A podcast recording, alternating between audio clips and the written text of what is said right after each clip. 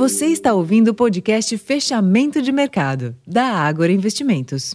Olá, investidor. Eu sou Ricardo França. Hoje é terça-feira, dia 11 de julho, e a sessão foi de ganhos nos mercados acionários da Europa e nos Estados Unidos, respaldados pela alta de 2% nos preços do petróleo e também nas expectativas por medidas de estímulo na China. O movimento da commodities, por sua vez, refletiu a possibilidade de uma nova restrição na oferta pela OPEP+. No Brasil, investidores ainda aprofundam a análise sobre o texto base da reforma tributária e aguardam os próximos passos da tramitação da proposta.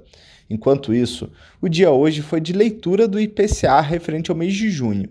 O indicador mostrou deflação, ou seja, queda de 0,08% na leitura mensal, resultado que ficou dentro do previsto. No ano, o IPCA acumula alta de 2,87% e nos últimos 12 meses o indicador desacelerou de 3,94% para 3,16%. Assim, ficou ligeiramente abaixo do centro da meta de 3,25% para o ano de 2023. Nos mercados, o dia foi de bastante volatilidade e prevaleceu o sinal negativo. Após registrar queda superior a 1%, o índice ensaiou reação, mas ainda fechou em baixa de 0,6% aos 117.220 pontos. O giro financeiro da sessão somou 27 bilhões de reais.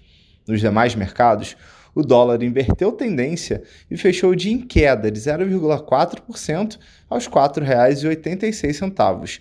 Enquanto os juros curtos e intermediários subiram, os vencimentos mais longos fecharam em queda. Para amanhã, quarta-feira, a agenda norte-americana reserva o principal dado da semana, o CPI, ou seja, a inflação ao consumidor, cuja mediana prevê alta mensal de 0,3%. Já no Brasil, destaque para o resultado do setor de serviços referente ao mês de maio.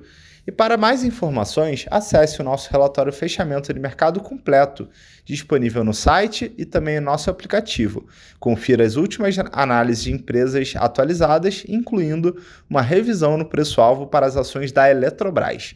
Eu vou ficando por aqui, uma ótima noite e até amanhã.